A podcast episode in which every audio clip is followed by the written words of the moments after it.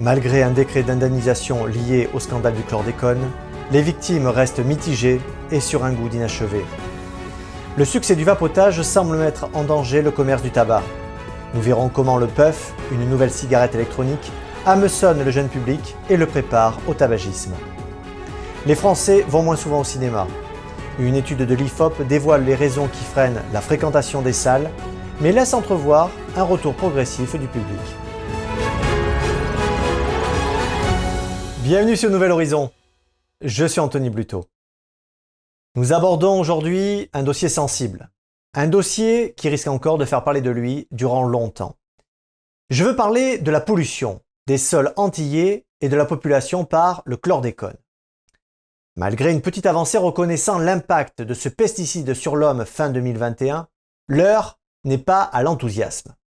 Que ce soit du côté des associations plaignantes, des syndicats des travailleurs, des bananeraies, ou encore des populations antillaises.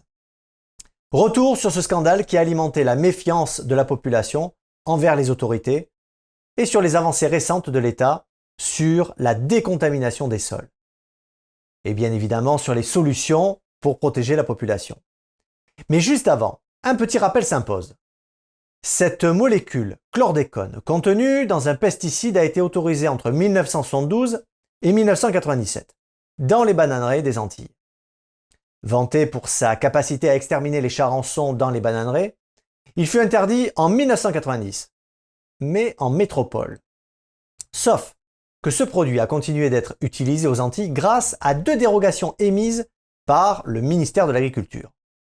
La conséquence, tout le monde la connaît, pollution des écosystèmes, des eaux et des productions agricoles pour des centaines d'années.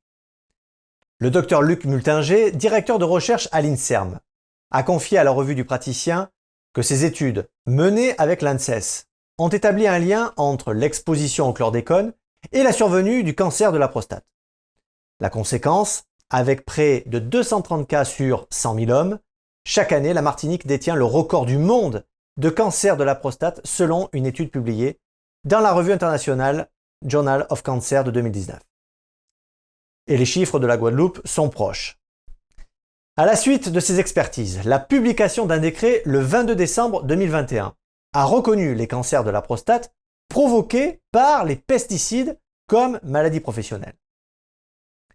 Si cette reconnaissance est une avancée, pour certains, elle est incomplète. Pour preuve, la réaction à l'époque du maire écologiste de Pointe-à-Pitre, Harry Durimel, avait appelé à aller plus loin et rappelé que plus de 90% des Antillais sont contaminés. En Martinique, Philippe Pierre-Charles, porte-parole d'un collectif d'associations engagées dans la lutte pour la reconnaissance des effets du chlordécone, avait également estimé à l'époque que le combat n'était pas terminé. Il avait expliqué à l'AFP qu'il faut aussi considérer les autres pathologies qui sont liées au chlordécone et qui ne sont pas prises en compte comme l'endométriose ou le cancer du sein. Depuis, plusieurs manifestations ont eu lieu, notamment en Martinique, contre la menace d'une prescription judiciaire. Même si un plan chlordécone 4 a été lancé pour accompagner les personnes concernées. De même, Olivier Servat, député et président de la délégation Outre-mer, a qualifié le décret d'insatisfaisant au regard des dispositions nécessaires pour bénéficier de l'indemnisation. À ce propos, un grand nombre de malades connaissent des démarches très fastidieuses pour être indemnisés.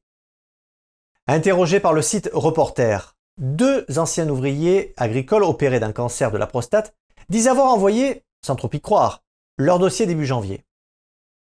Alors, comment protéger la population aujourd'hui, même si le niveau moyen d'exposition a diminué d'un facteur 10 L'ARS a annoncé fin avril la possibilité pour chaque citoyen de faire gratuitement une prise de sang pour connaître son taux de chlordécone. Terminons par de nouvelles avancées. La première, des chercheurs du CIRAD et du Muséum d'histoire naturelle ont annoncé dans une étude en mars une diminution de la persistance de ce polluant dans les sols. Autrement dit, la décontamination pourrait arriver aux alentours de 2070 au lieu de plusieurs siècles.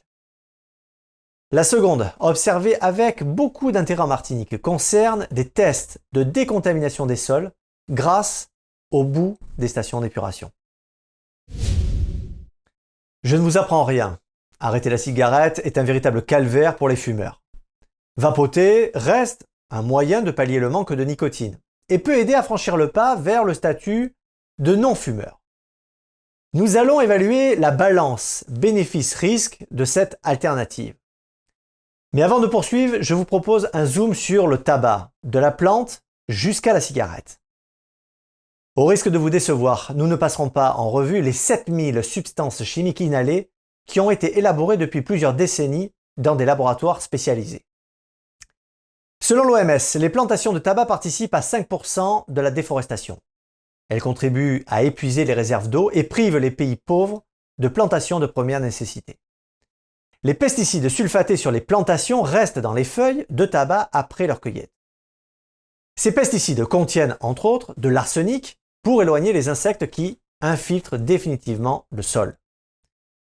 Quant aux émissions globales de gaz à effet de serre consommées pour la transformation et le transport du tabac, elles correspondent à un cinquième de l'empreinte carbone du transport aérien global.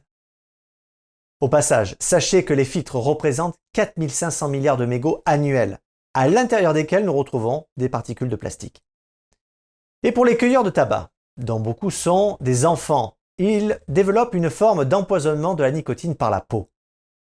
Selon Rudiger Kreitsch, membre de la World Health Organization, cela correspond à l'équivalent en nicotine de 50 cigarettes par jour.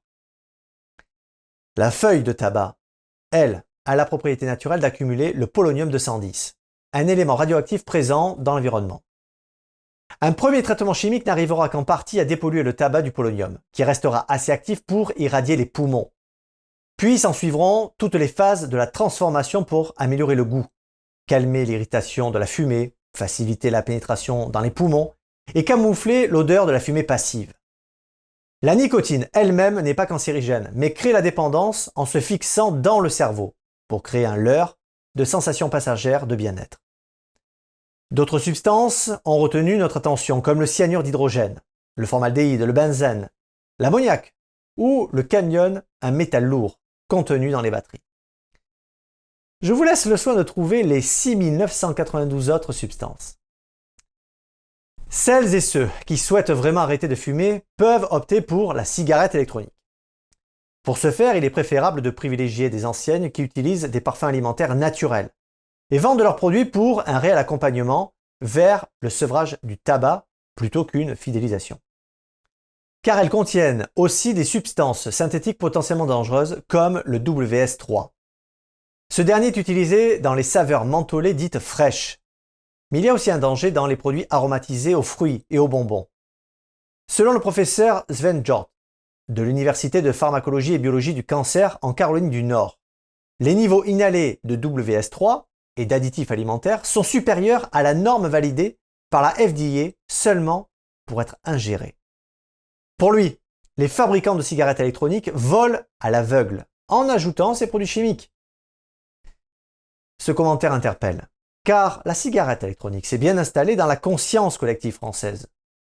En effet, un sondage IFOP du mois de mai indique qu'un Français sur deux voit dans ce dispositif une alternative pour arrêter de fumer. Petit bémol, les trois quarts d'entre eux estiment tout de même que cette alternative n'est pas efficace.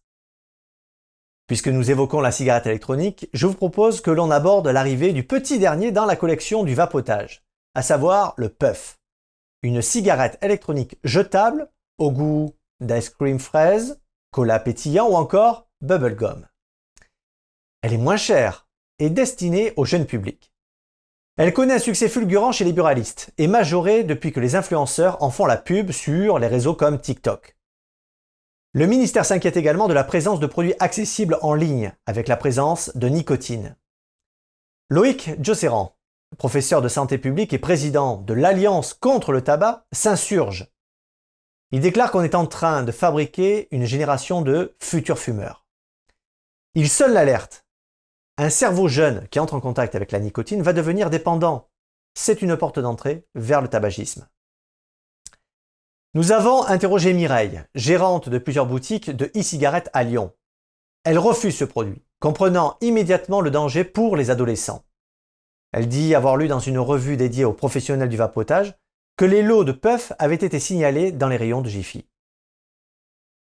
À la lueur des éléments évoqués, il semble que malgré des nouveautés, les fumeurs restent dans la dépendance d'une manière ou d'une autre.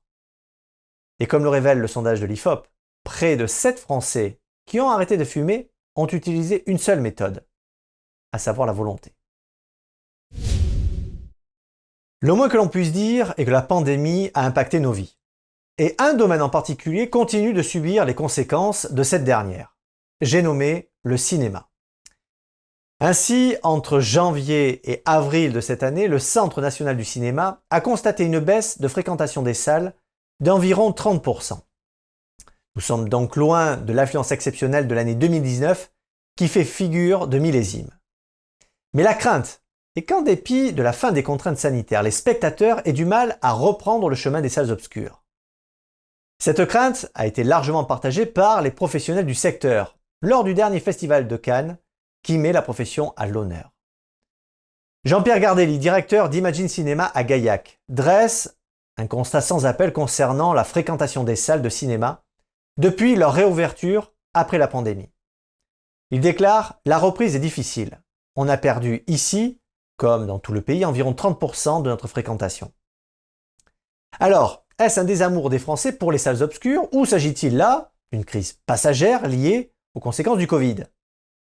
L'une des explications avancées est que le public a perdu l'habitude d'aller au cinéma suite au Covid. Damien Catala, directeur de l'Apollo à Mazamet, confie à la dépêche du midi Je ne vois plus les personnes âgées depuis la pandémie. Le masque et le pass sanitaire ont bloqué pas mal de gens. Une autre modification du comportement précisé par la récente étude de l'IFOP montre que les plateformes comme Netflix, Amazon Prime Video et Disney ⁇ ont su capter une nouvelle génération de cinéphiles. Le confinement a vraisemblablement accentué le souhait de regarder des films à la maison. Examinons quelques observations révélées grâce à l'enquête de l'IFOP. Précisons d'abord que c'est l'Association française des cinémas d'art et d'essai qui en est le commanditaire. Alors l'étude, réalisée dans toute la France, a permis d'interroger environ 2000 individus âgés de plus de 15 ans. François Aimé reconnaît auprès du journal Le Monde que l'analyse tombe à point nommé. Il dit disposer pour la première fois de données qualitatives sur la filière et sur leurs concurrents. Pour lui, il s'agissait de dresser un état des lieux objectivé par une analyse solide. Finalement, c'est une dure réalité qui s'impose. Elle démontre que les plateformes de streaming impactent sérieusement la fréquentation des salles. Même si le Festival de Cannes fait figure de résistant face à Netflix et aux autres plateformes vidéo. En effet, dans la compétition cannoise, seules les œuvres destinées à sortir en salle en France peuvent briguer la palme d'or. Un chiffre est particulièrement parlant. 45% des personnes interrogées affirment être abonnées à la plateforme américaine Netflix. Pour les abonnés au VOD, 29% des personnes interrogées déclarent aller moins souvent au cinéma et 12% déclarent ne plus y aller du tout. Toutefois, l'étude révèle un point positif. 54% des personnes interrogées disent continuer à y aller au même rythme. L'Association française du cinéma d'art et d'essai cherche à infléchir la tendance et tente de réagir face à la dispersion de la clientèle. L'avenir est certainement dans une programmation plus variée, car le public en redemande. Les pistes envisagées passeraient par des prix attractifs via des abonnements ou dans la réduction du délai entre la sortie d'un film en salle et sa diffusion sur Netflix. L'étude est formelle sur un point. Les spectateurs gardent la capacité de se mobiliser quand l'offre est alléchante. La déléguée générale de l'Union des producteurs de cinéma, Valérie Lépine-Carnic, reconnaît que ce sont les blockbusters américains qui s'en sortent le mieux tandis que les films français peuvent accuser une baisse allant jusqu'à 70%. Une étude de Vertigo laisse tout de même entrevoir plusieurs leviers d'action pour tenter de résorber ces mauvais chiffres. Pour euh, donner envie de revenir au cinéma, les comédies sont plébiscitées à 42% par le public, des 35-59 ans. Pour les retraités et les inactifs, leurs préférences vont au titre français. Voilà peut-être un point de départ pour donner à nouveau l'envie aux citoyens de renouer avec le cinéma, qui fait partie intégrante de la culture française. Merci d'avoir suivi Nouvel Horizon. Prenez soin les uns des autres et restez libres.